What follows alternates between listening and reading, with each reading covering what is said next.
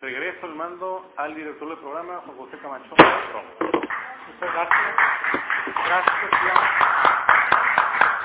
a nuestro presidente Cristian Salvain por este uh, protocolo de toma de protesta, que creo que nuestro maestro don Rigoberto Burgueño Lomelí estaría orgulloso de ello. Y continuando con el programa, precisamente para agilizar esta situación, nuestro socio de reciente ingreso, no voy a hablar un poco ya más, porque ahorita fue creo que algo muy halagador el hecho de que ya lo tenemos como nuevo socio, con un discurso de 5 a 7 minutos, recibamos como se merece a nuestro buen amigo, al licenciado Arturo López Pinares, con el tema del Islam. Adelante.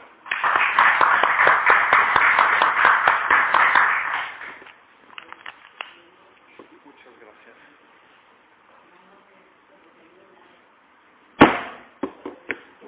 El Islam.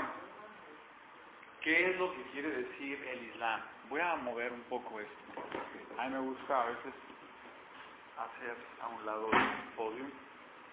El Islam, la palabra literal quiere decir sumisión a la voluntad de Dios.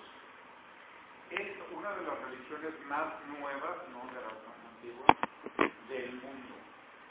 Es del 648 después de Cristo. ¿Cómo nace el Islam? Esta sumisión a la voluntad, a la palabra de Dios. Bueno, hay, un, hay una persona, un personaje Mahoma o Mohamed, y caminando por el desierto de Sahara le aparece el arcángel Gabriel y le revela la palabra de Dios. Él lo escucha y toma esto como una tarea muy importante va y lo transmite a sus discípulos. Era un gran líder, Mahoma o Mohamed. La gente lo escucha y él les platica lo que el arcángel Gabriel les dijo. Los musulmanes tienen como religión precisamente el Islam. Su libro sagrado es el Corán y son monoteístas. Para ellos no existe varios dioses, existe un solo Dios y es Alá. Alá no se representa de ninguna forma, no hay alguna figura de él. Alá es un concepto, por decirlo así, abstracto.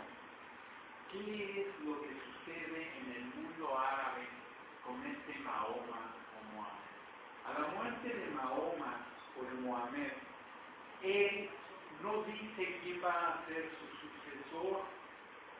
Él no dice, yo me muero y mi sucesor va a ser la señora Rocío Viero, o va a ser Cristian, o va a ser doctor. No, no lo dice, él se muere y no nombra sucesores. Y nace ahí lo que podríamos describir como el fenómeno del califato. Son califas árabes. ¿Y en qué consiste el califato? En que cada uno de ellos pugnan o dicen ser los sucesores del profeta Mahoma o Mohamed. Ahí nace histórica y religiosamente el, la división religiosa y posteriormente política del mundo árabe. Hemos notado que están divididos geográfica, económica y políticamente de una manera muy radical. Además de que Occidente, los países de Occidente han contribuido a esta división. ¿Qué es lo que sucede? Entonces los califas luchan por ser autorreconocidos como los sucesores de Mahoma. Yo, yo soy, yo soy el sucesor de Mahoma, pero otro grupo de árabes, los chiitas, dicen, no, yo soy, yo soy el sucesor, no, tú no eres, no, yo soy. Ahí empieza a haber un caldo de cultivo, por llamarlo así, que se aprovecha el mundo de los países ricos, donde ven además riquezas naturales y donde se aprovechan de estas creencias que los dividen a los árabes y que empieza el conflicto. Es también cierto que hemos aquí en Occidente, y hay que reconocerlo, lo que les voy a decir es un poquito, es un poco delicado, pero también hemos promovido la islamofobia, como si el ser árabe o del Islam en lo personal yo les voy a platicar, bueno, vengo de una ciudad muy grande, quizá de las más grandes del mundo, tengo amigos muy cercanos a mí árabes, amigos muy cercanos a mis judíos, amigos muy cercanos a mí que no tienen que ver con ninguno de los dos, y pareciera que mis amigos judíos con los árabes no pueden ver. ¿Quién les enseñó ese odio?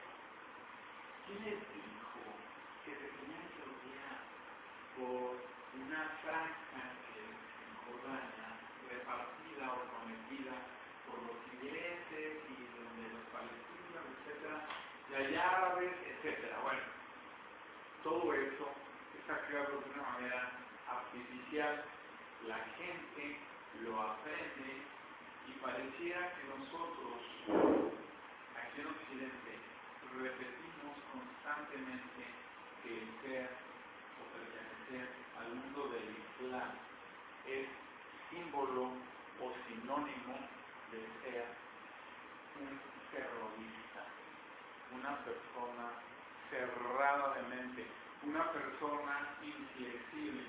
Tiene sus culturas, tiene sus costumbres como cualquier otra cultura, que hay cosas que van a chocar con nuestra cultura y quiénes somos nosotros para decir que nuestra religión y nuestra cultura es mejor que la de ellos. Pero ellos tampoco pueden aseverar o asegurar que nosotros somos terroristas, aun cuando se acaban de cumplir los 60 primeros años de que Estados Unidos, el único país en toda, la historia de la humanidad, lanzó dos bombas atómicas y nadie más lo ha hecho. Y él acusa mucho de ser terrorista. Eso nada como preámbulo para que nos demos cuenta que aquello que desconocemos y que nos dejamos guiar nada más por lo que los medios nos difunden acerca de una cultura que a lo mejor nos parece desconocida, no, yo los invito a que no lo tomemos por hecho.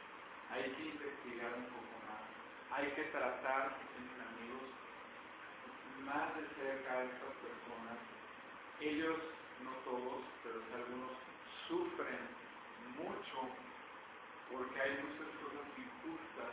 Y la verdad es que Occidente, somos nosotros parte de ese bloque, hemos tenido mucho que ver en esa división artificial del mundo del Islam, del mundo árabe. Separarlos y hacer de ellos un conflicto venderles armas, no nosotros, pero sabemos quiénes son los que venden armas, no nada más Estados hay otros países también. Y en las guerras, ¿quién paga por las armas? ¿Quién muere? ¿Y quién gana de la venta de armas? Yo los pondría con esta reflexión. ¿Quién paga por la guerra? ¿Quién paga por las armas? ¿Y quién finalmente muere? ¿Es el mismo o no? ¿Es un negocio o no? Dividir y tener divididos a estos países. Es muy corto el tiempo para que yo pudiera explicar un poco más acerca del fascinante mundo del Islam, que además tenemos muchísimas influencias y nos damos cuenta de ellos. Y me hubiera gustado más ahondar en la influencia positiva que tenemos de este los invito a reflexionar. Nosotros tenemos tanto derecho en creer en nuestro Dios como otra cultura tiene, en ser respetados igual como las demás culturas.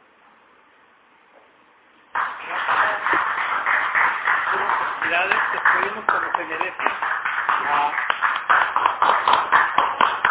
a Linares por este interesante tema de el Islam.